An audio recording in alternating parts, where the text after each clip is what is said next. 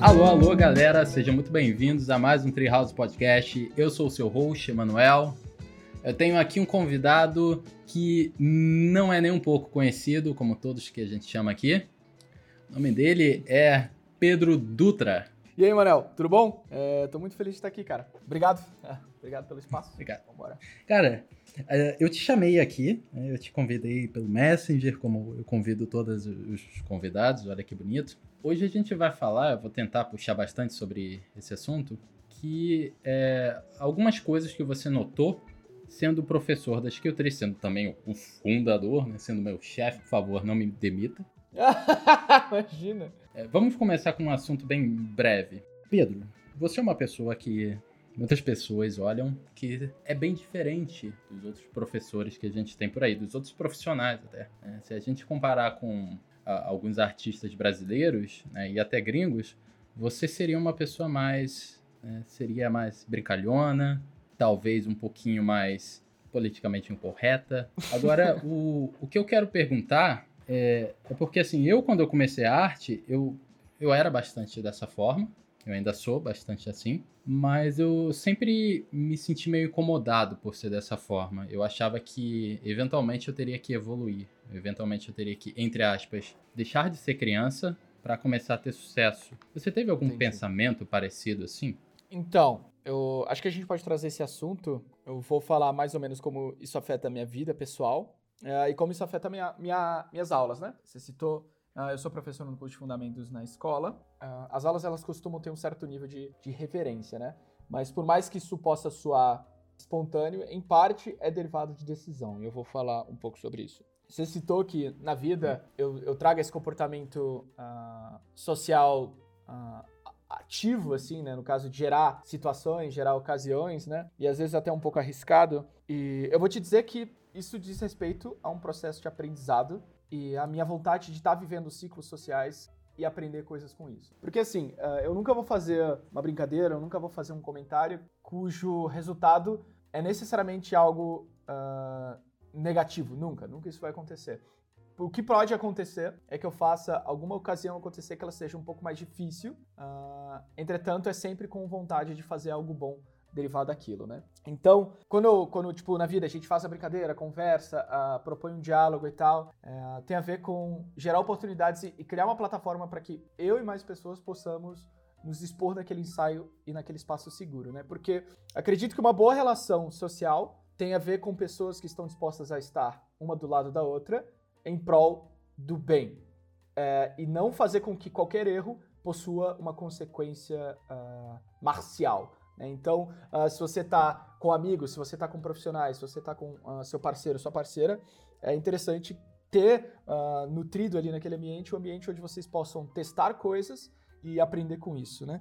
Então eu estou sempre nutrindo isso e trazendo pessoas para perto que estão dispostas e estão interessadas em tipo virar esses ciclos assim na vida, explorar assuntos, explorar eh, temas, explorar ah, formas de se expressar ah, que não necessariamente ah, tem espaço em qualquer lugar, né? E eu acho que isso é muito importante, principalmente quando quando eu dou aula e eu tenho pessoas que vêm de tipo origens tão diferentes assim. Eu tenho vários casos para contar que são são muito engraçados assim. É, eu tenho várias razões para estar, por exemplo, para estar lidando com a aula de maneira, maneira divertida, maneira ah, esporádica. Uma delas, eu me baseio num professor de geografia que ah, eu estudei com ele no colégio. E ele, ele tinha umas histórias curiosas, mas uma coisa que me chamou muito a atenção no jeito dele ensinar foi quando a turma estava fazendo bagunça, aí todo mundo brincando, todo mundo falando e tal. E tinha, sei lá, o, o Gustavo, hipotético Gustavo, tava fazendo muito barulho. E o professor berrava assim: Alguém, por favor, acerta uma porrada no Gustavo. E tipo, que absurdo, né? O professor pedindo para que adolescentes se degladiassem em prol do silêncio. Óbvio que isso não Uhum. acontecia mas isso não me fez esquecer. Eu comecei a entender que uh, esses contrastes sociais, esses contrastes dialéticos, eles beneficiam o, o, a síntese sináptica, né? Criar sinapses e conexões de memória. Então, se você cria uma experiência de ensino uh, linear demais, ou uma experiência de ensino que não se propõe estar Uh, atento ao contexto para gerar situações positivas em prol da quantidade de sinapses que vão ser geradas em classe, eu sinto que é uma oportunidade perdida, assim. Então, uh, na vida é isso, é, eu tentando me desenvolver como ser humano, trazer para perto pessoas que estão dispostas a, a, se expor a um ensaio uh, sempre que possível, sem que haja consequências absurdas e que sempre tenha em mente o bem. E em classe, esse é, minha, tipo, esse é um dos critérios que estão ali no topo de prioridades uh, na hora de eu tomar essa decisão de dar aula da forma como eu dou, né? Uhum. É... Então, só para deixar claro, é, praticamente o que você está falando, assim, só para deixar o mais simples possível, é se você falar muito calmo durante um tempo na aula e do nada você solta um berro, é, as pessoas elas vão estar mais atentas naquele período que você soltou o berro, uhum. correto? Uhum. É, o, eu vou eu vou fazer um apontamento. No caso, o berro que você traz uh, é como contraste. Se você gera algum contraste, né, esse contraste ele pode ter qualquer origem. No caso, você fala de um contraste sonoro, de volume. Né? Essa é uma alternativa, mas pode ter contraste de contexto, contraste de sotaque, contraste de piada, contraste de humor, sabe? Que vai estar tá flutuando ali naquela flutuação de sinapses que, que vai tipo, fomentar uh, um ambiente onde memórias sejam geradas. Isso é muito importante quando se trata de aprender e estar tá no ambiente de classe, né? Uma coisa que já vem na minha cabeça na hora é porque esse ambiente, quando a gente faz brincadeira, quando a gente cria esses contrastes, uh, muitas pessoas elas começam a pensar que o ambiente é um lugar de brincadeira. Então, certamente você teve alguns alunos que achavam que você né, não, não é um professor, não é uma pessoa que leva a aula ou a sua vida a sério. Né? É. Então, que é tudo brincadeira. Ou seja, eu vou entrar na sua aula, ah, o Pedro está fazendo piada, então vou só fazer piada, e é isso aí. Uh, como que você consegue lidar com esse fato? Como que você consegue apontar que mesmo ao mesmo tempo que você está fazendo brincadeira, que aquele negócio é sério, que as pessoas precisam levar a sério? Uh, fora da, do, da questão base, uh, você levantou um questionamento muito bom, que é o, o aluno, né, o indivíduo, uh, que em exposição a um ambiente, ele pode estar tá, tipo, gerando uma interpretação que não necessariamente é o que aquele ambiente quer dizer para ele, né? Uhum. Isso pode se refletir em classe, pode se refletir numa, numa, festa, pode se refletir numa interação social comum, mas nesse caso você está dizendo tipo do, do, aluno que chega em classe e ele não consegue entender que ele está ali para aprender.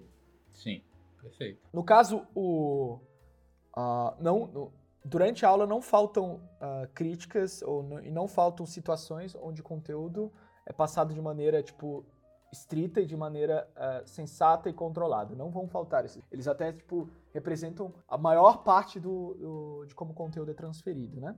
Então, por exemplo, vão haver críticas que, uh, em prol também do, de criar sinapses, são críticas que são pesadas, vão utilizar de palavras mais simples, palavras mais diretas para estar tá entregando alguma coisa. E o aluno meu, ele, tipo, dá, dá aquele frio na barriga e ele volta pro planeta Terra, assim, é, não sem um preparo para que isso aconteça, porque uh, uh, para tudo você precisa, tipo, estar tá criando aquele ambiente onde isso seja algo nutritivo e não exista por destruição. Cara, eu odeio uh, conteúdo e material artístico ou de ensino que é gerado para criar destruição. Eu, eu, tenho uma completa aversão a isso. Então, eu, isso nunca aconteceria. Mas você está falando do aluno, então, ali que ele chega ele não entende. Isso é complicado porque diz respeito à educação, é, que essa pessoa tem, tipo, lá, lá de trás. Isso costuma acontecer, porque vão ter várias coisas que surgem no ambiente de classe que derivam da infância dessa pessoa, derivam dos pais dessa pessoa, derivam da condição social, da, da origem dessa pessoa, é, é, seja acima, abaixo, é, de um lado ou do outro.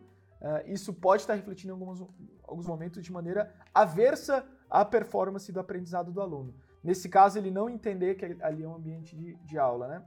Isso uh, a gente pode estar abordando de diversas formas, mas uh, quem você conhece bastante o material do Jordan Peterson, tem um trecho que ele cita sobre isso, acho que na, naquela série de, série de palestras que ele deu para a faculdade, onde ele fala da criança que não sabe imitar um helicóptero como as outras crianças sabem. Né? Uh, no caso, para quem não conhece, eu estou citando o Jordan Peterson, é um, é um, é um psicólogo e professor. Psicanalista. É psicanalista. Ele é canadense ou ele é americano? Ele é canadense. Canadense. Eu acho que ele dá aula na faculdade de Toronto, se eu não me engano. Hum. Ou dava. Então, é, ele cita ah, a ocasião dessa criança hipotética que não consegue, tipo, reproduzir um sinal linguístico básico que é, ah, sei lá, imitar um helicóptero com a boca, tipo, tchó, tchó, tchó, tchó, tchó, tchó. E ele não consegue se conectar com outras crianças que estão fazendo isso também. E isso vai separar ele dessas outras crianças de um ciclo social completo por muito tempo, enquanto ele não entende aquela linguagem, né? Ah, nessas que surgem, tipo, ah, outras formas de se expressar e outros grupos que acabam se unindo lá na frente ah, em número reduzido, né? Não vou me propor dizer quais são, mas isso diz respeito ah, de maneira parcial a esse fenômeno, tipo, da pessoa não entender a linguagem, né? Então, cara, isso costuma acontecer e eu costumo tentar da- lidar da melhor forma possível, seja conteúdo ou conversando pessoalmente. Mas cada caso, tipo, é um caso, assim. Às vezes o aluno vem e entende errado, faz piada, passa dos limites. Já tive aluno, já tive aluno que passou dos limites, legal já.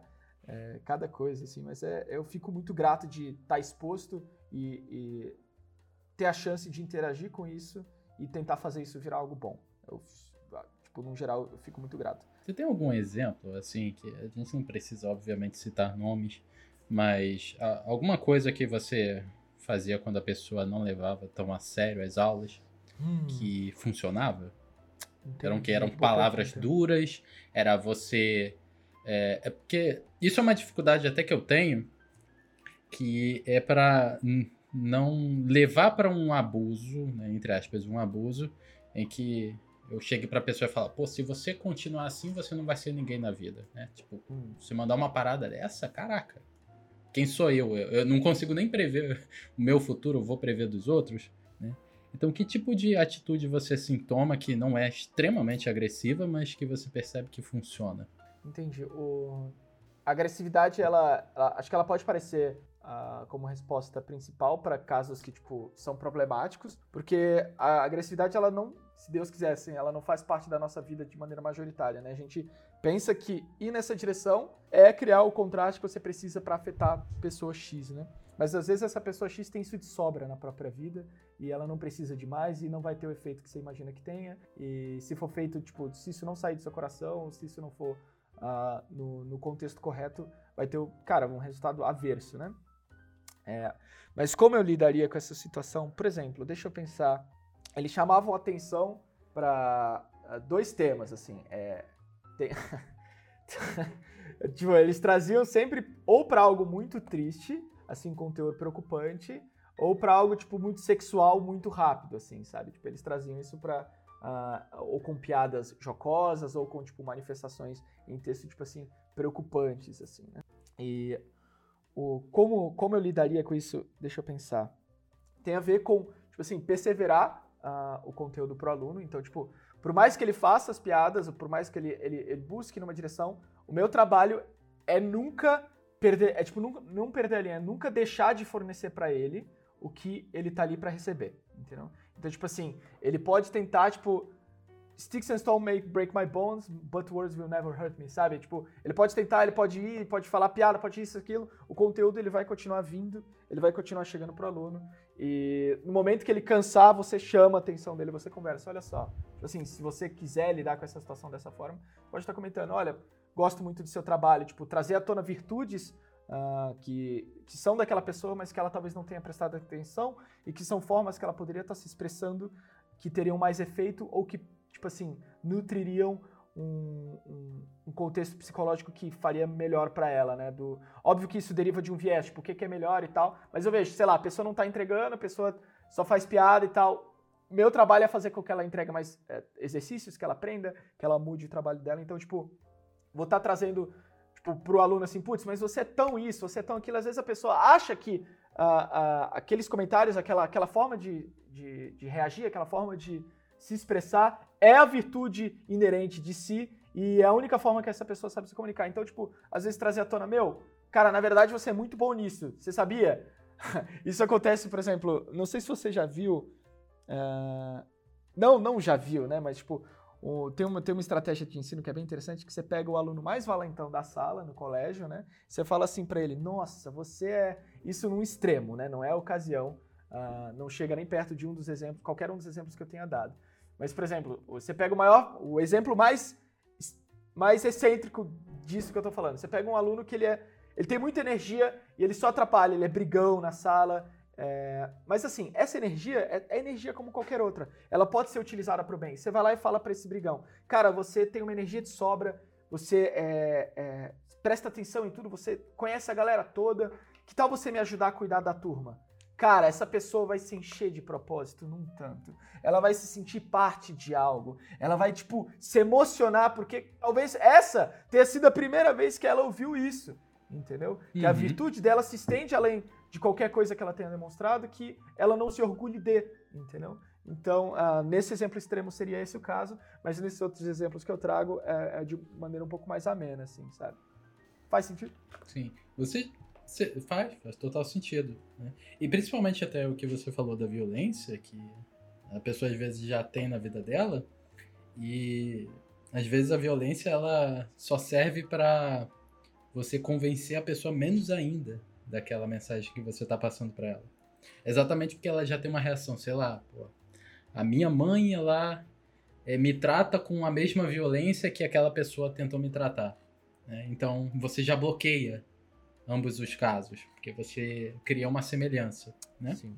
Uhum. Ah, agora, um, uma coisa que eu quero te perguntar é, você já teve, assim, alguns casos de pessoa que ficou muito chateada com a, alguma coisa que você falou, hum. uma maneira que você agiu, e se você teve, como é que você lidou com isso?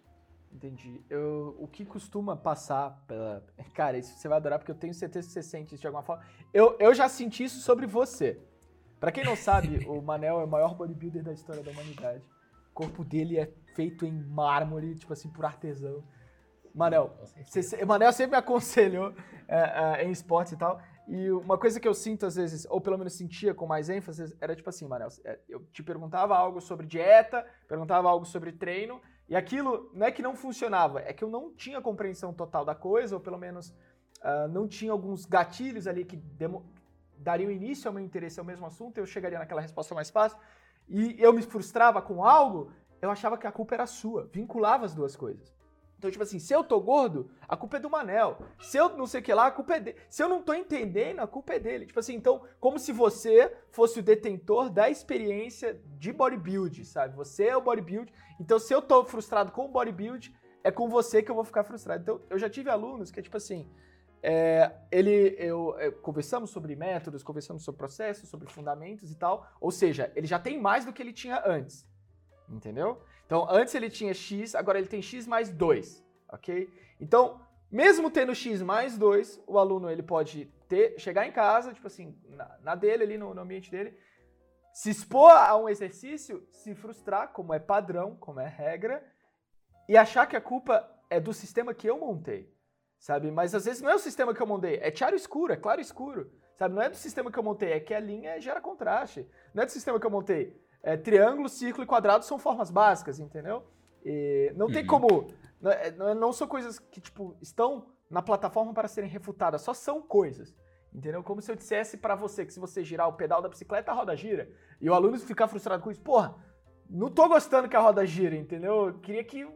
E assim, eu sinto que essa, essa frustração vem de um lugar puro. Porque a pessoa ela quer fazer aquilo funcionar. Entendeu? E se ela procurou, por exemplo, ensino, procurou conteúdo, ela quer que aquele conteúdo mude essa condição. Né? Mas o que pode acontecer é que esses gatilhos na cabeça estejam vinculados a modalidades de pensar diferentes. Né? Uma modalidade, sei lá, ele queria que desenhar fosse como ligar o liquidificador, sabe? Você tem o botão, você clica e liga. Muita coisa pode ser interpretada dessa forma se você tiver consciente o suficiente. Entretanto, num primeiro momento, cara, você vai trocar o pé pela mão, você vai, tipo, fazer tudo errado mesmo, assim, como, sei lá, tentar pedalar uma bicicleta que o guidão tá virado do avesso, sei lá. E, tipo, isso é, isso é comum e o aluno, ele, ele, tipo, eu já tive casos do aluno imputar essa frustração em mim. E para lidar com isso, cara, de novo, é tipo manter o, o, o, fato, né? No caso, o fato é que eu ensino, o fato é que eu professoro, nem sei se isso é uma palavra, o fato é que eu, eu, eu dou mentoria, isso se, se mantém como fato. Então isso não vai mudar. O aluno tem isso comigo. Isso não vai mudar. Esse é, esse é o ponto base. Estamos partindo desse ponto. O aluno vai, não gosta, não gosta. Aí ele, aí ele começa a andar. Ele fala, ah, tá. Passou. Sabe qual é? tipo assim, Uhum. ah, tá, entendi. Ih, Oi, oi, professor, desculpa. Só assim. assim. E você sente, cara, tendo essa responsabilidade? Porque eu posso até compartilhar um pouquinho da minha experiência, que várias vezes em aula, eu, eu, eu fico meio indeciso se, se eu, por exemplo, sou responsável. É, é claro que eu sempre tento passar algo valioso para a pessoa, mas eu fico meio indeciso se eu sou re- o responsável para solucionar aquela, aquele problema que a pessoa está tendo mais na personalidade dela, mais na maneira que ela tá lidando com o conteúdo, ou se eu simplesmente eu quero eu, eu vou ser uma pessoa um pouco mais passiva, né? Então, por exemplo, vamos supor, só para deixar um exemplo bem simples, pô, eu tô dando aula de mão. E aí vai lá o meu aluno e ele entrega a mão de uma maneira que eu não passei. E aí eu falo, pô, então é é dessa maneira aqui. Aí ele vai lá na segunda vez, ele entrega da mesma forma que eu não passei, né? Então, assim, nesses casos que o aluno ele começa a repetir o erro, você se sente o responsável para chegar e falar: "Não, cara, então, já bastou, você tá fazendo errado desde o começo", ou então você simplesmente fica indeciso, né? O que que acontece nessas horas para você? o, a, o que para mim é, eu entendo que a minha responsabilidade é ter interesse que essa experiência melhore. É, eu não posso garantir todos os finais, assim, eu não posso garantir que todos os resultados são os mesmos, mas eu posso garantir que eu tenho interesse máximo em fazer essa experiência ser melhor, sabe? Então, ah, no mundo psíquico, tipo, não somos psicólogos, entretanto, a gente vai dar o nosso melhor para que essa experiência, a experiência psíquica que você tem no, no, no ensino seja boa, seja, nutri, seja do bem, assim, sabe? Então, Uhum. é, você é ativo na base, você é ativo no que você ensina. O que você pode estar fazendo é, tipo, passando aquele conteúdo literalmente de outra forma, assim, mas não nada diferente. A gente sabe que, tipo, no, no a nível fundamental, todas as coisas são a mesma, desde o biólogo ao arquiteto, todos eles conversam com a, a mesma fundação da natureza, como nós artistas, tipo assim, ilustrador, pintor, a gente está partindo do mesmo ponto. Basta que você, tipo, modifique, às vezes, para o aluno a forma como o, como o conteúdo é comunicado. Porque a maioria, tipo assim, se alguém não entende algo, é, são duas, duas alternativas. Ou ele nunca viu, ele nunca enxergou, ou ele não fala a sua língua. Entendeu? Então, tipo assim, a linguagem é uma das rotas, entendeu? E fazer ele ver é outra das rotas. É, e essa é o cara, fazer ver é, é, é muito importante, porque eu sinto que parte da experiência do ensino não tem a ver com. Ah, como posso dizer? Ensinar que a pessoa. Não tem a ver com ensinar, tem a ver com iluminar. Não sei se faz sentido. Porque se a pessoa nunca viu um gato, nunca viu, não, não se aparecem fotos de gato, é, nunca viu nenhum desenho que se parece um gato, e você fala, desenha um gato. Aí a pessoa, putz, aí você fala assim, não, bota uma cabeça e duas orelhas. E tipo assim, não, não vai conectando, porque a, o conhecimento, isso eu tenho até estudado bastante sobre AI recentemente, sobre inteligência artificial, e a maior diferença do, do ser humano para uma máquina é que o ser humano aprende com todos os sentidos durante muitos anos tudo. E uma AI não. Uma AI você dá para ela um ponto de vista, ela analisa aquele ponto de vista e você trabalha com aqueles dados. E então, tipo assim, a capacidade da pessoa enxergar algo, tipo, no caso, um gato, ela tem um poder muito grande. E tipo, o seu papel é iluminar que aquele gato existe, não inventar aquele gato na cabeça da pessoa.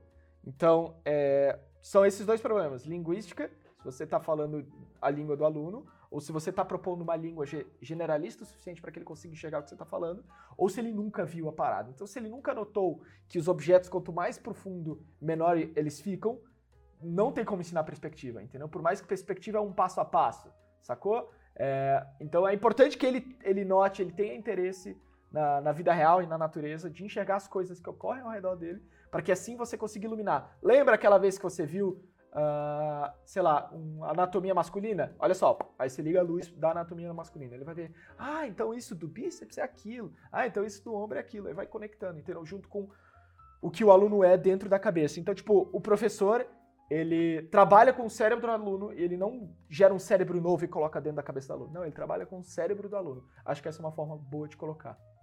Eu lembro de uma vez que eu estava explicando a Ambiente Occlusion para um aluno. Ele não entendia da maneira que eu estava falando. Né? Aí teve uma hora que eu simplesmente eu tentei quebrar da maneira mais simples possível e eu falei, cara, isso daqui tá indo para trás, isso daqui tá indo para frente. Aí ele, ah, nossa, é tão simples assim. E ele começou a fazer certinho depois disso, né? Então, realmente, às vezes a gente precisa só de uma maneira, às vezes mais complexa, às vezes mais simples, para a pessoa entender, né? É basicamente isso que você está falando? Uh, é, acho que tipo mais simples ou mais complexo são duas direções que o conhecimento pode uh, se propor para as pessoas. É, sim, você pode estar indo nesse caminho para estar tá, uh, abordando esse assunto, com certeza. E agora uma curiosidade, quando você entra na sala de aula e você vê lá todos os 40, 50, não sei quantos alunos você tem, eu acho que são 40, né? É, chega 40, a 40, média. Chegou até 40. É, é porque, tipo, é 35 mais convidados, bolsistas, etc. Então uhum. chega a 40. Em média, 40 alunos que você tem na aula. É, o que você consegue identificar que seriam características boas? Né? Você já tem uma experiência, você leciona mais de quantos anos? 10 anos. Mais de 10 anos. Eu leciono desde 2009. Desde 2009. Então, cacete, é muito tempo já. É muito, tempo, é muito tempo. Quando você entra hoje em dia na sala de aula, você consegue identificar algumas características boas? Tipo, ah, não, esse aluno, hum. sem você ver o trabalho da pessoa, né? Hum. Claro. Que você já vê alguns comportamentos é. que você fala, não, uhum. esse aluno ele vai para frente. Esse aluno daqui, ele tem. Cara, são tantos os casos, tantos os casos, assim, tem vários arquétipos, assim, já Isso. formados, né? Perfeito. Cara, tem um esse é, é, é, tipo, sempre tem, tipo, compõe aí 8%, 6% da classe. E, tipo, é um dos que eu, é um dos arquétipos que eu mais tenho empatia por, porque eu acho que ninguém de verdade, mano, é o que é o mal de ninguém, assim, sabe? Ou quer o mal para si, ou, sabe, tipo assim, eu trouxe o mal para ninguém, porque, tipo, normalmente a gente acha que as pessoas querem o mal dos outros, assim. No fundo, eu acho que ninguém quer o mal de ninguém, e, tipo, no fundo, eu acho que o aluno não quer o próprio mal. Então, em nenhuma das ocasiões que eu vá citar ou comentar alguma coisa, eu realmente acredite, nem vou propor isso, que o aluno quer que ele não aprenda. Entendeu? Isso nunca é o caso. E esse em específico, esse arquétipo em específico, eu me super me identifico, porque, tipo, são fenômenos, acredito que você vai se identificar também, que são tão naturais, principalmente no contexto que a gente vive no Brasil. Por quê? Senta que lá vem história. Brincadeira, não, não vai vir história não. Mas o, o que eu quero dizer é o seguinte, é... O jeito que a gente é criado no Brasil, a gente não conhece conhecimento. A gente não nunca viu, ou pelo menos tem poucas oportunidades ao longo da vida de ver conhecimento. Tipo assim, literalmente ver alguém muito inteligente, for real, tá ligado? Inteligente que eu quero dizer, tipo, não só inteligente, como presta serviço à sociedade em alto nível, é super eloquente, e conhece muito de cultura, conhece muito de, de coisas, é uma pessoa tolerante. Esse tipo de inteligência que eu tô falando. A gente cresce sem ver isso, entendeu? A gente conhece uma pessoa inteligente, mas é fulano de tal, que tem emprego, aquele emprego lá e, e é inteligente porque apresentou para você, sei lá, algum assunto com uma eloquência um pouco acima da média, entendeu? Essa inteligência que a gente conhece. Então, tipo, o... Ou pelo menos a, a inteligência que a gente tem com, contato, tipo, a maior parte do tempo. Então, o que acontece é o seguinte o, o visual de alguém inteligente, ou a, a imagética da sabedoria, é sempre algo epicamente fantástico.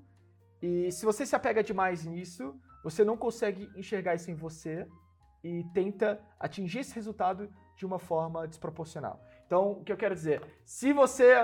Uh, sabe o, o, artista do desenho animado? Ou o cantor do desenho animado? Que ele vai pintar e ele já pinta algo foda. Ou ele vai cantar e ele já canta afinado. Ou ele é inteligente, ele é o Tony Stark e faz uma armadura do nada, entendeu? Então, tipo assim, você tem essas manifestações épicas da virtude num contexto onde a pessoa mais inteligente próxima de você, tipo, atinge resultado X.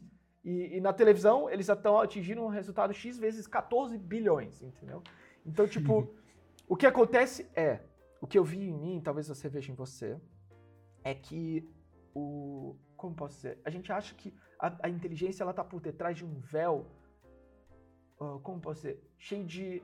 com cheiro de fetiche, com cheiro de é, fantasia, com cheiro de sofisticação. E a gente acha que a inteligência tá sempre atrás disso. Então vamos lá, voltando ao aluno. O aluno, que eu estou querendo dizer, o arquétipo que uh, é bem comum, é o aluno que ele quer deixar tudo difícil demais.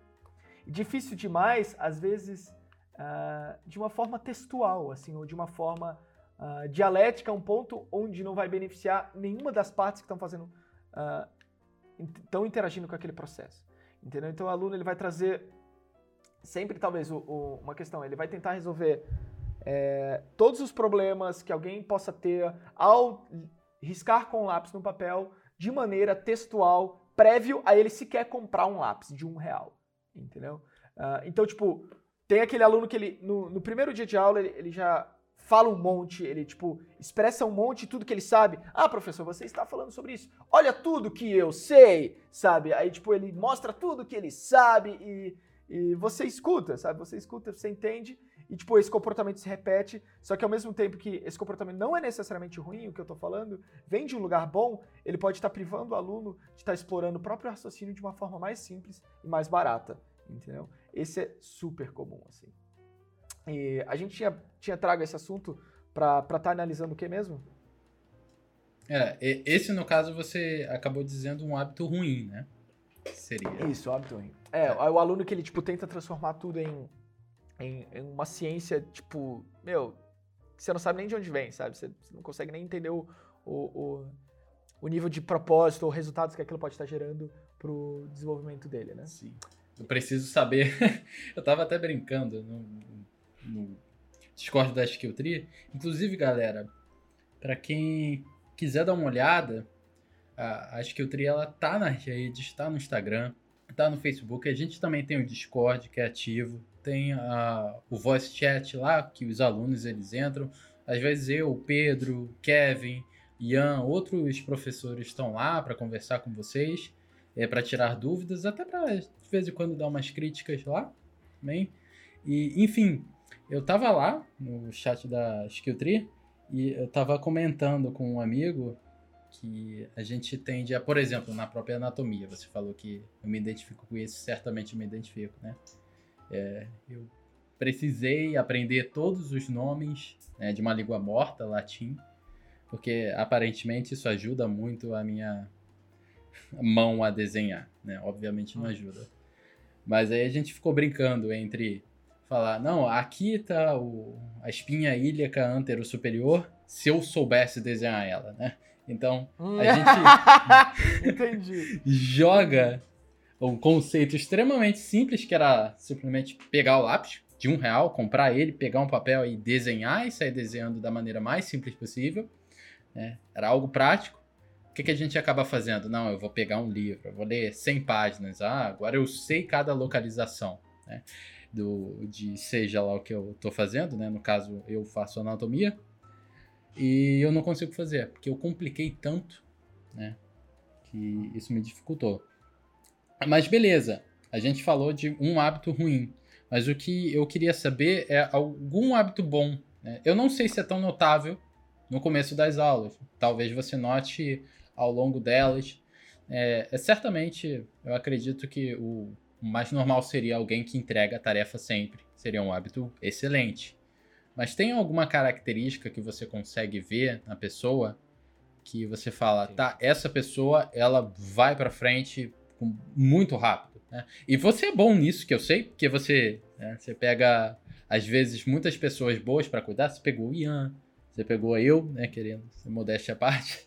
Você uhum. pegou várias pessoas que, logo no começo, né, eu te conheci quando eu comecei a desenhar, né, e você já trouxe mais para perto. Né? Então, o que, que você identificou, vamos supor, no Ian, que você falou, cara, esse cara vai dar muito certo?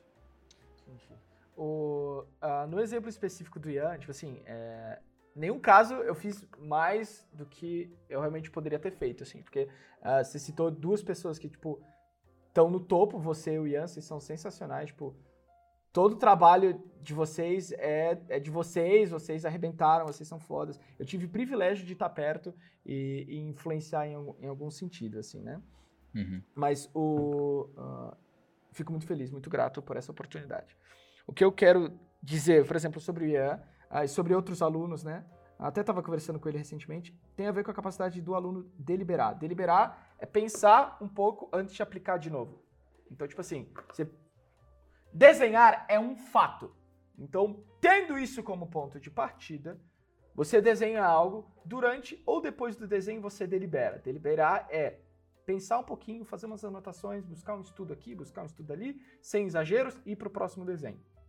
Entendeu? Então, tipo, desenhar é um fato, e para aprimorar a existência desse fato no planeta, eu vou deliberar in betweens e durante o processo, entendeu? Em diferentes escalas. Algumas deliberações podem durar mais tempo, ou outras você pode ser mais breve durante o processo do, do, do desenho, né?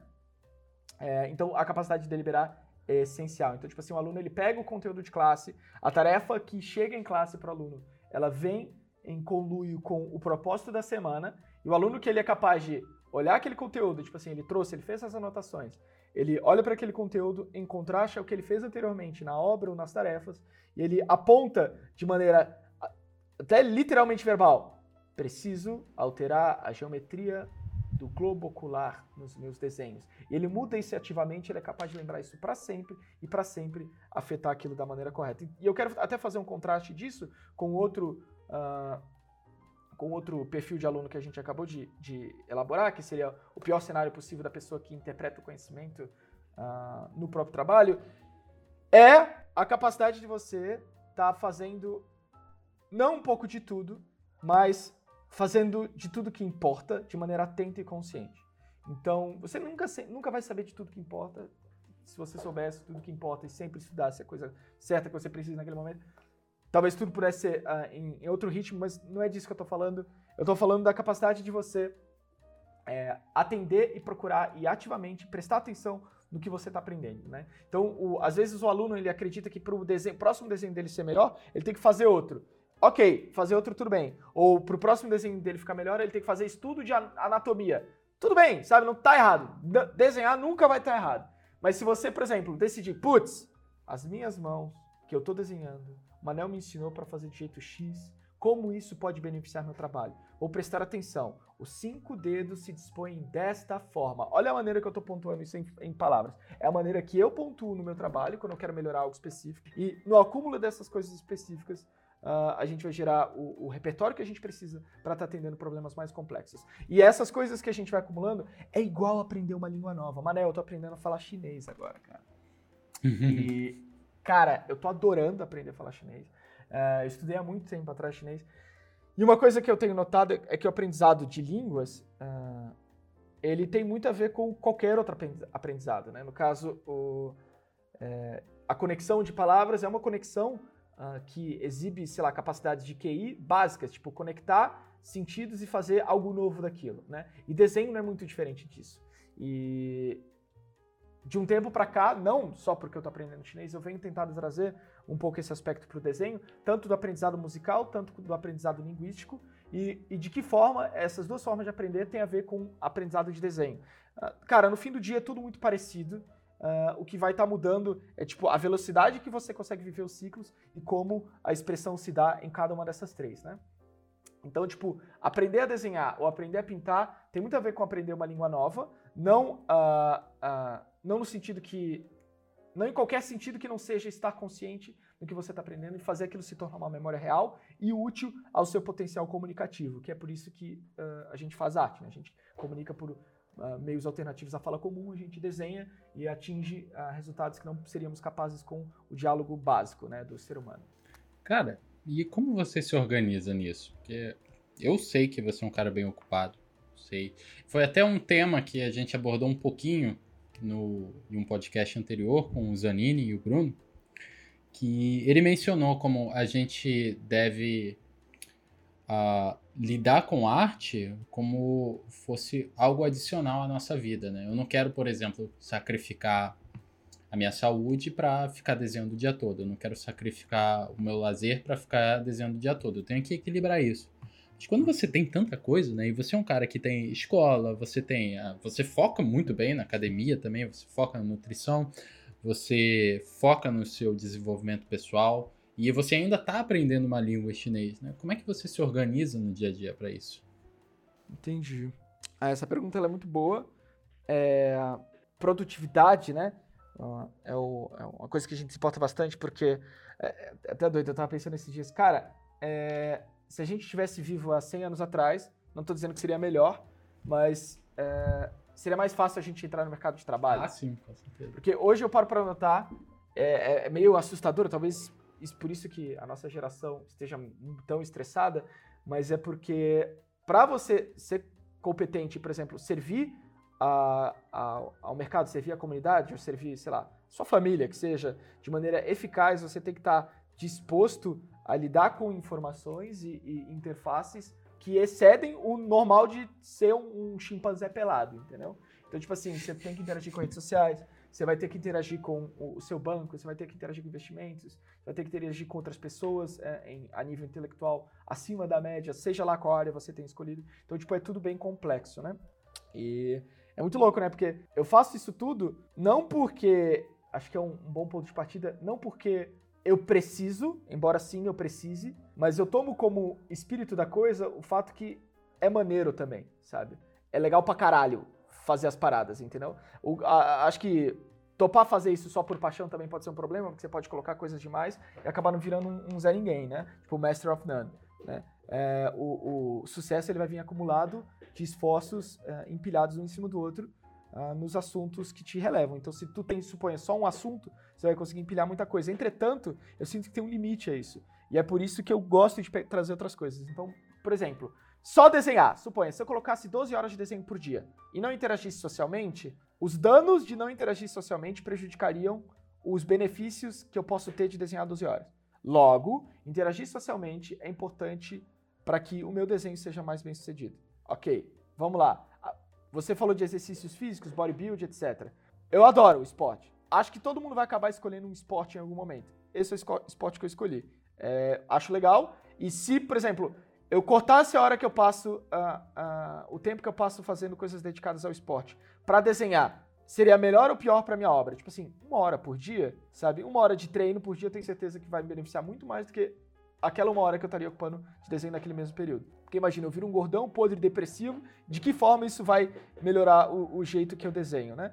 Então, tipo, tem que ter um, um, certo nível de sensatez, porque é fácil a pessoa se enganar e acreditar que ela vai ser feita de periféricos. Eu faço. É, como, é, tem até vários memes disso, da lista de coisas de, de hacking pessoal que a pessoa pode estar fazendo.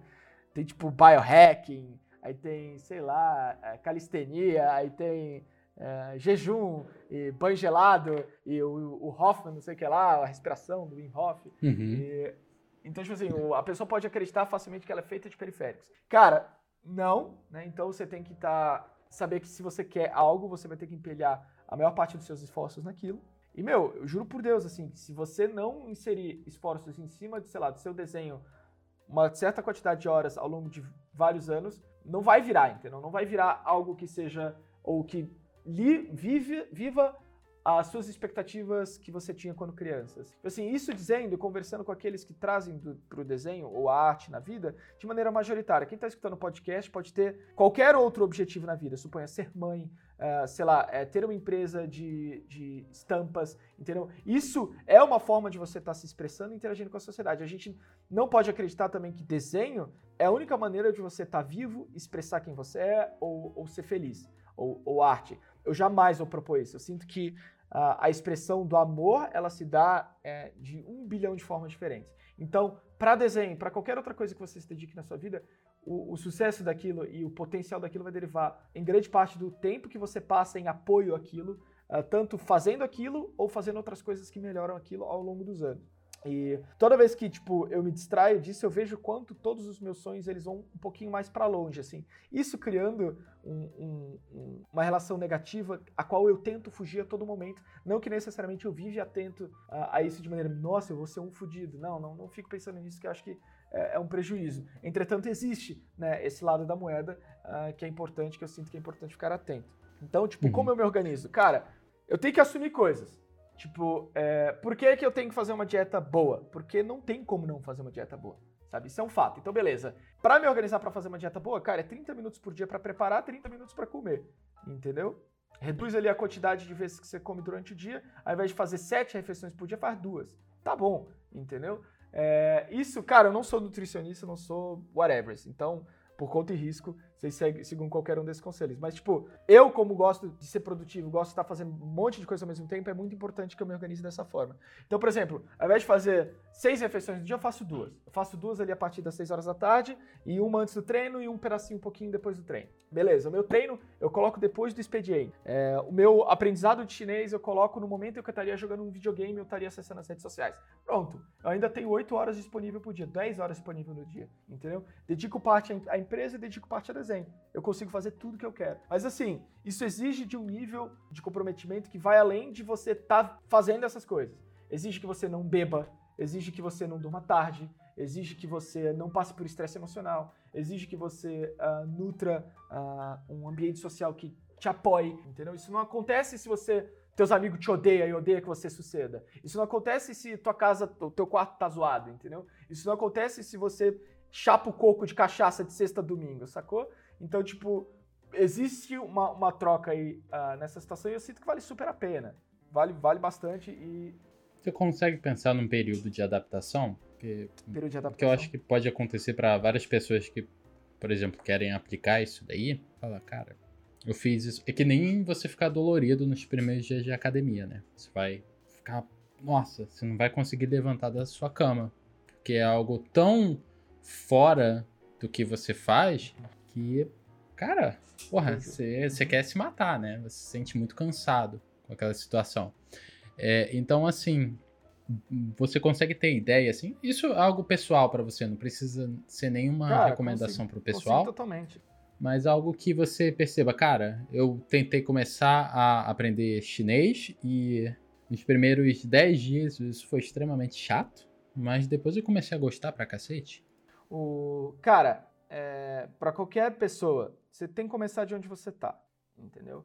E acordar amanhã sofrendo porque você não é pessoa X ou porque você não é a pessoa que você sonha é o caminho para o fracasso, assim, porque é insustentável viver uma emoção uh, negativa nessa proporção e, e, a, e trazer isso para dentro de você como se fosse você não é sustentável. Então, começar de onde você tá. Suponha, você quer aprender chinês e fazer um esporte e, e trabalhar e ter uma empresa, entendeu? Você vai ter que começar a fazer algumas trocas. Porra, troca o LOLzinho por inglês, chinês, entendeu? Porra, uhum. o que, que uhum. mais 50, 500 horas de League of Legends vai fazer por você? Porra, bosta nenhuma. Você não vai ver um atleta, entendeu? Um jogo, um jogo que, tipo, é, é meio gamble, né? Tá desse, meio que decidido quem que ganha, quem que perde. Meu, você não pode, tipo, fazer com que isso seja a parte majoritária da sua vida, a não ser que seja muito bom e seja um momento social legal pra caramba. Eu não acho proporcional. Então, trocar isso por aprender chinês com amigos, ou aprender é, já inglês com, com um, numa escola legal, ou com um amigo online, não sei. Você vai fazendo as trocas aos poucos, entendeu? Eu acho que esse é o período de transição. Você não vai ser um atleta amanhã, você não vai falar chinês amanhã. É, nem eu sou um atleta e nem eu falo chinês. Entretanto, é, acho que o, o hype não é chegar em lugar algum, assim, sabe? Tipo, se chega em lugares, você vai chegar em lugares. Mas o hype é estar tá fazendo o que precisa ser feito para chegar nesses lugares. Porque fazer essas coisas é massa pra caramba, entendeu? É um game. Cara, é, é, é legal. E quando você assume a possibilidade disso te fazer feliz, é, você vê como aquilo podia ter feito parte da sua vida há muito mais tempo. Isso pode dar gatilho de você ficar estressado, tipo, caramba, eu podia ter começado há muito tempo. Mas, é, não, acho que é importante que você seja capaz de dar, tipo, não importa quantas vezes a gente caia, não importa quanto tempo a gente está caído, o que importa é que a gente se torne consciente e volte no ritmo ou estimule um, um ritmo saudável. O mais rápido possível, assim. Então agora você tocou num ponto que eu quero só expandir um pouquinho, que você falou, ah, fique... Aproveite o, o seu chinês, né, o seu estudo chinês, dessa língua tão estranha, para você estudar com alguém, para você ter alguma motivação extra, né? Então, eu, eu vejo que muita gente peca exatamente nisso. Então, por exemplo, ah, vou começar a academia. Ou então, sei lá, quem nunca teve num grupo de gestual às 9 da manhã? Né? Ô galera, vamos se reunir aqui todo mundo às 9 da manhã para treinar gestual, ou então para malhar, ou para qualquer novo hábito que você queira gerar. E aí passa um dia, dois, três, pronto, o grupo morreu, né? Então, assim, a pergunta que eu quero te fazer é que tipo de, de não é motivação, não gosto muito de motivação, mas que tipo de maneira você conseguiu embutir para cultivar melhor a sua disciplina em algo que está fora da sua rotina? Por exemplo, até o chinês. Nesse Entendi. sentido. O, você, no caso, tipo, você combina com a galera, é, não dá muito certo, ah, porque algumas pessoas faltam. Isso. Então, é, um, a gente não pode sofrer pelo. Por, tipo, pelos, pelos outros, assim, dessa forma. Tipo, pegar essa situação como se dissesse a respeito de você. Que é fácil a gente fazer. Tipo, pô, galera, por que, que vocês não estão estudando aqui comigo, sabe? Aí, tipo, as pessoas querem as coisas de formas diferentes. Não necessariamente que elas querem menos ou mais. Talvez elas queiram de forma diferente, assim. Então, tipo, ter um rolê de treino. Isso não é de graça. Isso demora um tempo pra você achar teu, teus partners. Demora um tempo pra você achar a galera que vai com você, entendeu? Então, é, a base é, você quer algo e você vai fazer o que precisa ser feito pra conseguir. Esse é o ponto base. Dois, é, você não pode se apegar à percepção que as pessoas têm do que elas vão fazer por conta própria, entendeu? Isso não tem a ver com você. E três, é, essas coisas não são de graça, sabe? Você vai construir um ambiente social em que nutre essas coisas e demora, velho. Por isso que, tipo, cara, quando eu tenho uma galera que cola junto, mano, eu não abro mão, sabe? Eu não abro mão e.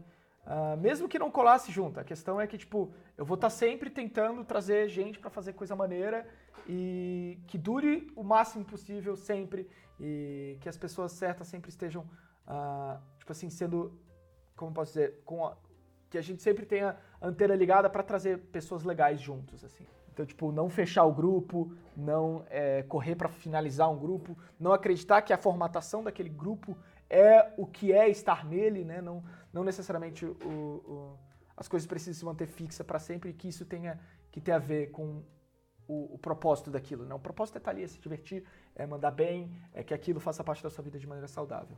Entendi. Eu quero só voltar um pouquinho no assunto que a gente falou no começo, da sua personalidade, que eu acabei pulando uma etapa importante, que seria o, se você sofreu alguma consequência que te fez repensar se a, a sua maneira de ser é a correta, ou se você deveria mudar ela. Cara, a todo momento. A todo momento. Acho que se você quer estar interagindo com as pessoas, você não pode ter pressa pra estar certo. Ah, acho que não pode ter o ego vinculado ao que não é. Porque, por exemplo, suponha, a maneira que eu sou, ela não existe pra que eu oprima, pra que eu gere situação ruins, pra que eu cause mal. Não, é porque eu quero viver coisas legais, porque eu quero ter gente boa por perto. Então, eu não posso ter pressa pra estar certo, eu não posso ter pressa pra me apegar ao que não é de verdade. Então, é, sim, a todo momento eu tô atento a isso. A todo momento é, é, eu penso a respeito dessas coisas, como o que eu falo ah, pode gerar resultados, ou como eu posso ah, melhorar o- a forma como eu lido com as pessoas para gerar mais coisas boas, assim, sabe? Acho que esse é o ponto de partida. Então, sim, vou estar sempre preocupado, mas eu também não posso me apegar a coisas que não são de verdade. Por exemplo, uma opinião grosseira sobre quem eu sou, porque uma pessoa talvez eu não aterricei bem na pessoa. Também não é minha obrigação, entendeu? Então, tipo assim, se eu ver talvez alguma crítica ou alguma forma como se aquilo dissesse respeito a mim é, de maneira desproporcional, eu também não acho justo, entendeu? Então você tem que ter ah, um pouco de fé, assim, em quem você é ah, e não tá sempre, tipo, se deixando manipular por ah, expressões, tipo, inconscientes do externo, sabe? Então, às vezes é alguém, às vezes é algo, às vezes é uma hashtag que te faz sentir mal, às vezes é um vídeo de alguém falando algo e, e você se sente menor.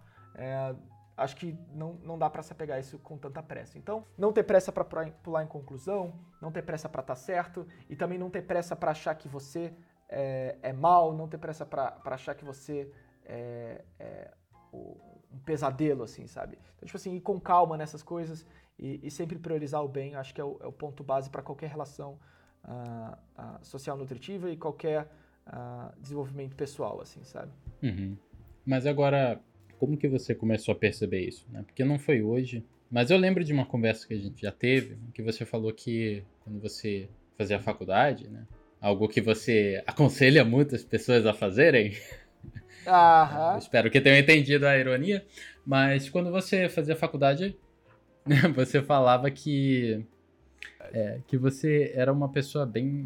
Eu acho que a palavra seria arrogante, né? Ou então cabeça oca, que você achava que sabia de tudo, mas na realidade não sabia de porra nenhuma. Como que você evoluiu desse pensamento? Entendi. É, o... Isso é doido, porque talvez uh, a gente, as próximas gerações talvez não vivam isso dessa forma, elas vão viver isso... É... Não, elas vão viver assim. Tipo assim, sabe quando você entra em conteúdo, é, com, em contato com qualquer conteúdo? Por exemplo, a pessoa de 16 anos que vira ateu. É, não vou falar exatamente religião, mas a pessoa com 16 anos que vira ateu chega em casa e humilha o pai, a mãe, a avó, o tio, o madrinho, o padrinho. Sabe? Porque entrou em contato com o conteúdo uhum. e acha que aquele conteúdo o faz uh, uh, detentor de alguma responsabilidade em que ele possa ser rude, que ele possa pensar ultra bem de si mesmo intelectualmente, né? Então, na faculdade, se eu manifestei algo nesse sentido, deve ter sido ali mais para metade do curso, onde eu já começou a bater, putz, odeio faculdade, isso aqui, cara, não sei se é para mim, entendeu? E eu comecei a estudar um pouquinho por fora e eu comecei a achar uh, que aquilo pudesse me fazer uh, inerentemente superior. Nunca, cara, se eu pensei algo nesse sentido, eu não poderia estar mais distante da verdade, porque por mais que a faculdade é outro assunto, tipo, a instituição é coisa X, as pessoas que estão lá é Y, é outra coisa, sabe? Seres humanos, eles têm o potencial máximo uh, dentro de cada um deles, sabe? Todo mundo tem algo para ensinar, todo mundo tem algo para aprender, todo mundo tem um valor inerente, assim, sabe? Então, tipo, é... correr para achar que de alguma forma o que eu aprendi me faz uh, fundamentalmente superior àquele contexto todo que, meu, se dispõe na minha frente da forma que se dispõe, sem preconceitos. Tipo assim, uh, o, o, ele não, o ambiente que eu vivo não foi feito para ser ruim para mim, não foi feito para ser bom para mim. Ele só é o que é e eu olhar para aquilo e tipo, meu, isso é inferior a mim é, de maneira tão pejorativa, eu não, não acredito que é positivo. Mas se isso se manifestou na, na faculdade, foi mais no sentido de, putz, eu tá querendo melhorar em pintura digital e eu trazer a galera junto, e eu não consegui trazer a galera junto, eu afastar eles, porque eu queria tanto aquilo que eu poderia ter pressa demais, ser grosseiro demais, ficar chateado demais quando as pessoas não queriam vir junto comigo nessa jornada, né? Uh, e é doido, assim, porque uh, uma breve crítica à universidade, quando eu paro para notar, é, as pessoas que saem da universidade para trabalhar dentro da área em que se propôs inicialmente é muito baixo, sabe? É uma porcentagem muito reduzida.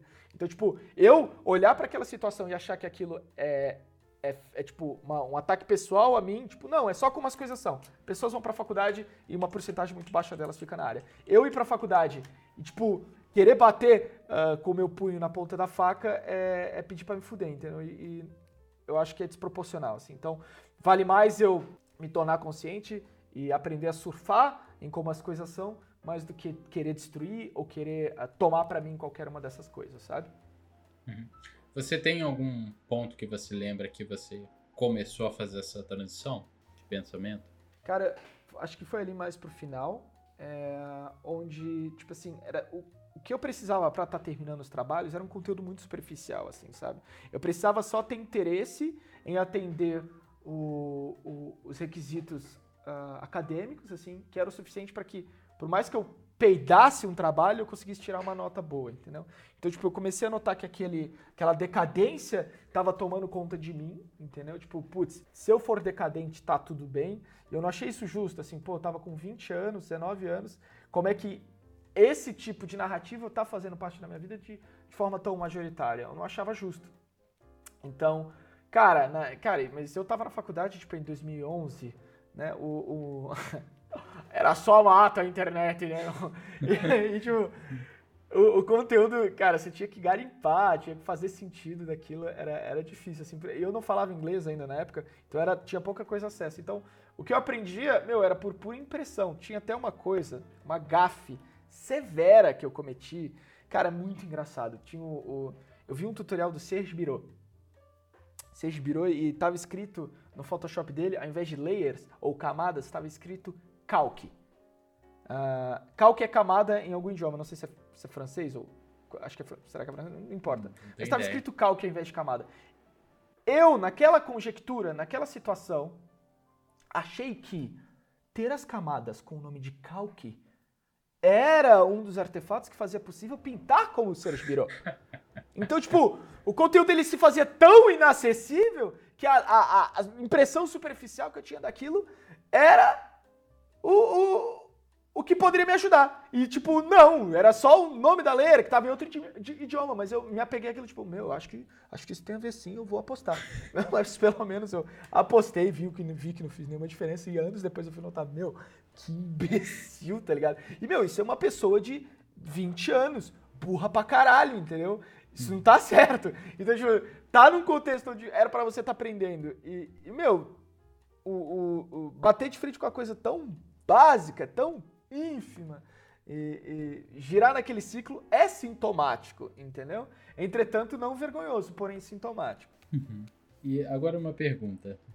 É, eu também ouvi falar de bastantes pessoas, bastante pretendentes hum. do, do curso da Skill Tree, que os pais eles querem ver eles fazendo faculdade, né? Eles ficam meio que, pô, aqui eu vou fazer a faculdade e eu acho que eu não vou aprender nada, que nem você falou, né? Talvez um conteúdo bem básico, eu não quero generalizar aqui, depende da pessoa que está te fornecendo conteúdo.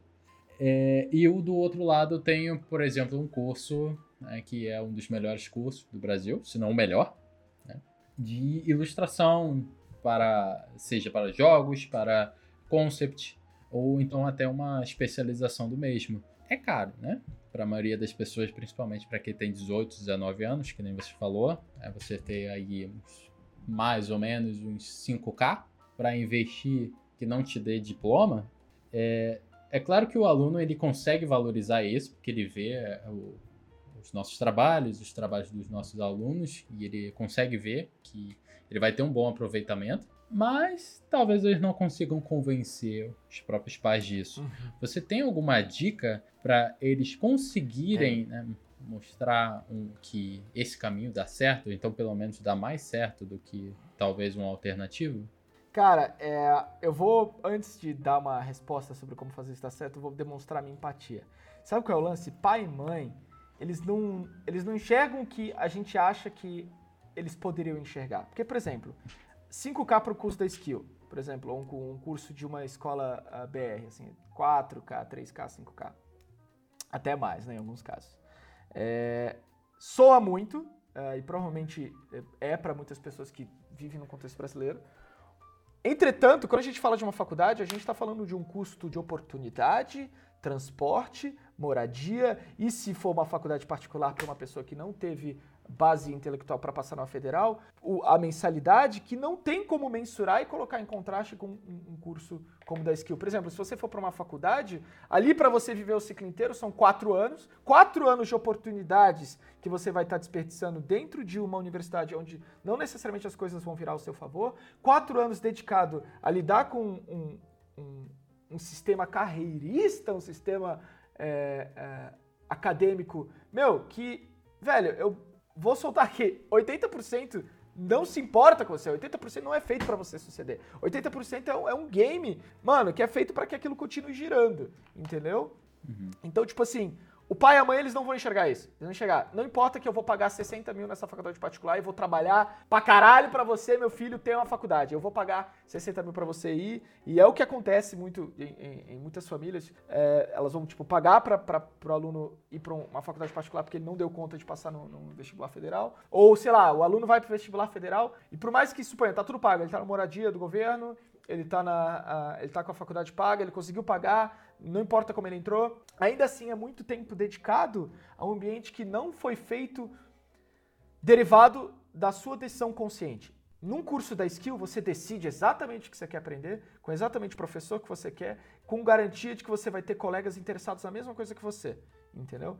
E, mano, é, com o tempo de duração que, o, tipo assim, por exemplo, o nosso curso mais caro, ele tem um tempo de duração ali de oito meses. Cara, ele vai gerar tarefas, exercícios que vão ocupar sua semana inteira. E se você tiver um pouco de interesse extra, assim, você pode estender isso mais, levar para o grupo de estudos e ser mais barato do que uma faculdade e gerar mais coisa do que uma faculdade vai gerar, entendeu? Então, tipo assim, o problema dessa história é o, o pai e a mãe que talvez não conseguem enxergar essa virada. Entendeu? Enxergar que a faculdade tem um custo de oportunidade, a faculdade tem um custo de transporte, a faculdade tem um custo de aquilo, aquilo outro, apegado a uma estética a um fetiche de que é, de muito tempo atrás de que a faculdade significava coisa X ou Y, de que era garantia de coisa X ou Y, entendeu? E não é, não, não faz diferença, sabe? Diploma ninguém nem olha mais, sabe? Uhum. E às vezes diploma só serve para pensar mal de alguém. Ah, você veio desse lugar, então você é um fudido. Sacou? É? Então às vezes é mais. às vezes serve para saber que o cara é, é, não é competente mais do que o cara é competente. Ah, você gastou cinco anos nessa faculdade de merda, não vou te contratar, sacou? Então, tipo assim, é, cara, padrão, velho. Unisquina é só isso, irmão. Sacou? É, você tem.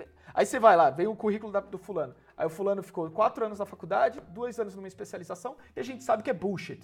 Que a gente sabe que é, que é vendido. Então, me mostra que essa pessoa se dedicou seis anos numa parada nada a ver e que ainda tentou me enganar, sacou? Então, tipo assim, o, eu entendo o- o- a, a questão, mas é uma questão de, tipo, traduzir o que que significa uma parada dessa, sabe?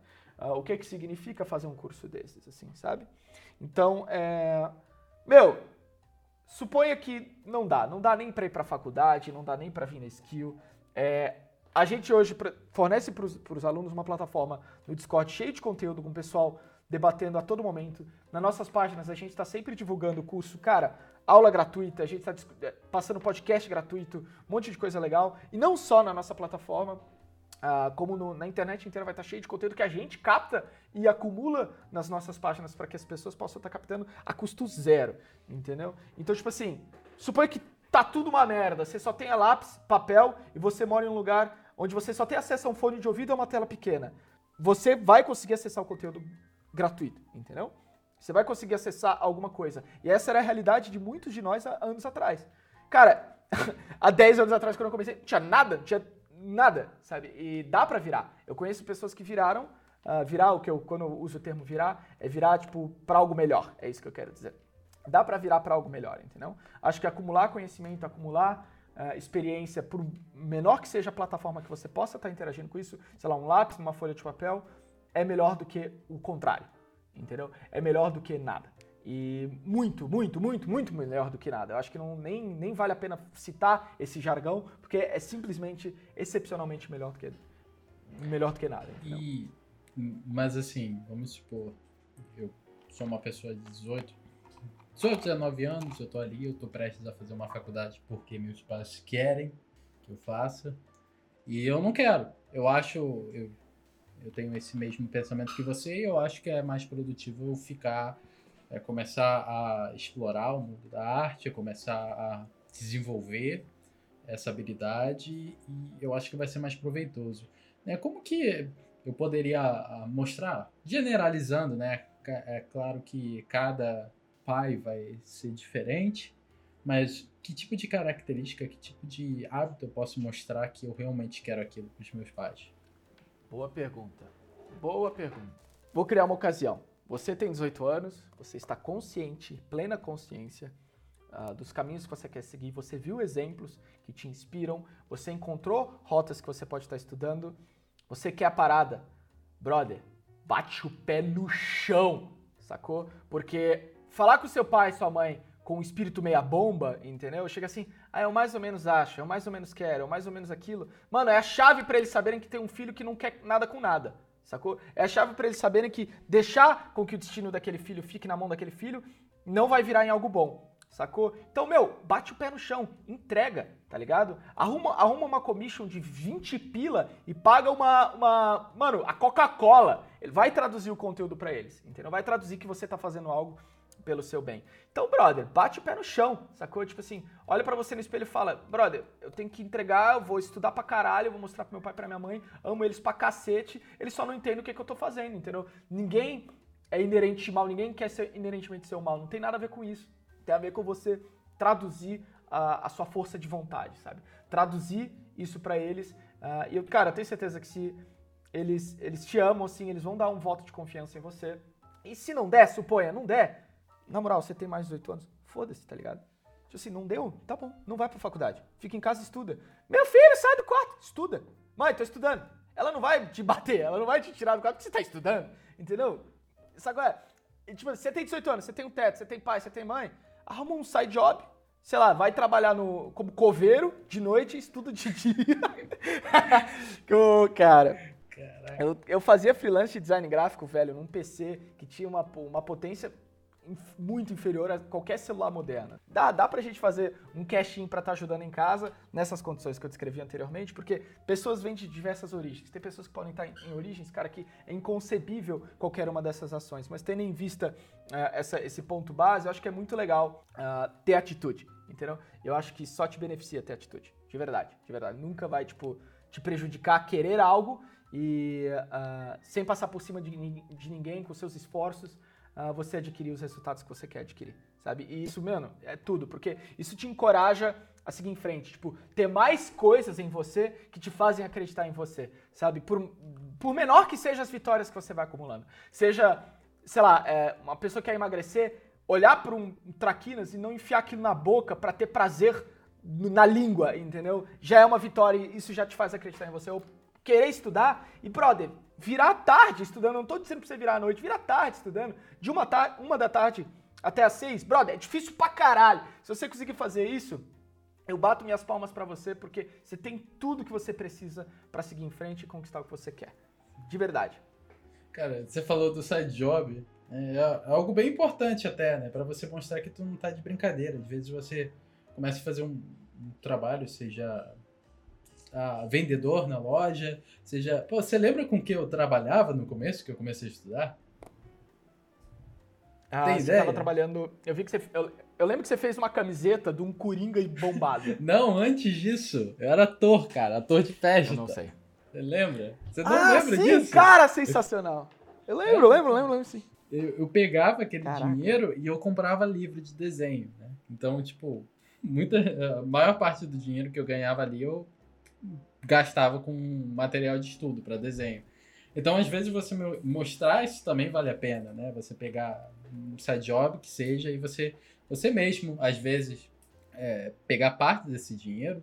É claro que você não quer passar fome, mas você investir no, no que você tá falando que você quer fazer, né? Porque às vezes é muito fácil falar, não, então, pai, mãe, eu não quero fazer faculdade, paga a skill tree pra mim, né? Pô, aí, às vezes é, é muito fácil fazer isso, né?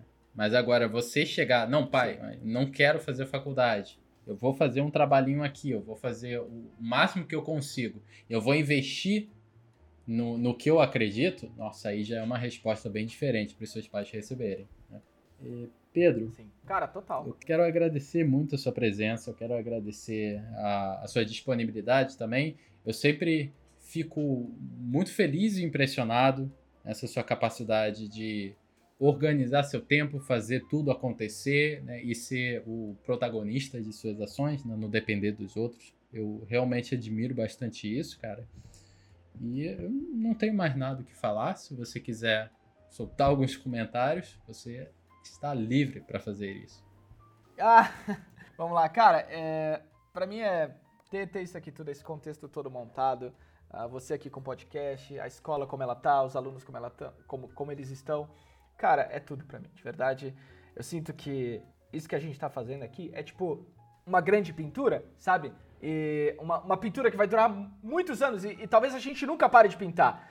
Mas é como se fosse uma obra de arte que todo mundo tá fazendo junto. E eu sei que hoje, sei lá, o conteúdo que a gente entrega em classe, ele é derivado do- dos esforços dos professores, do esforço- dos esforços da equipe, dos esforços do- dos alunos durante o período do curso, para fazer com que as próximas gerações e o- o- a escola ah, se torne cada vez mais forte, seja capaz de educar cada vez mais pessoas com cada vez mais qualidade, assim. E para mim isso não tem preço, sabe? Eu tô muito feliz, de verdade. Então, galera, é, é claro que vocês podem sempre acessar a Skilltree, arroba Skilltree Cursos no Instagram. A gente também tá no Spotify, estamos no YouTube, estamos no Twitter, estamos em tudo quanto é lugar, Facebook também. Passem esse vídeo para algum amigo, alguma pessoa que vocês acham que seja relevante. É, também dê uma olhada sempre na, nos updates da própria escola. A gente está com alguns co- cursos em desenvolvimento, né, em desenvolvimento para jogos, que vai começar em maio.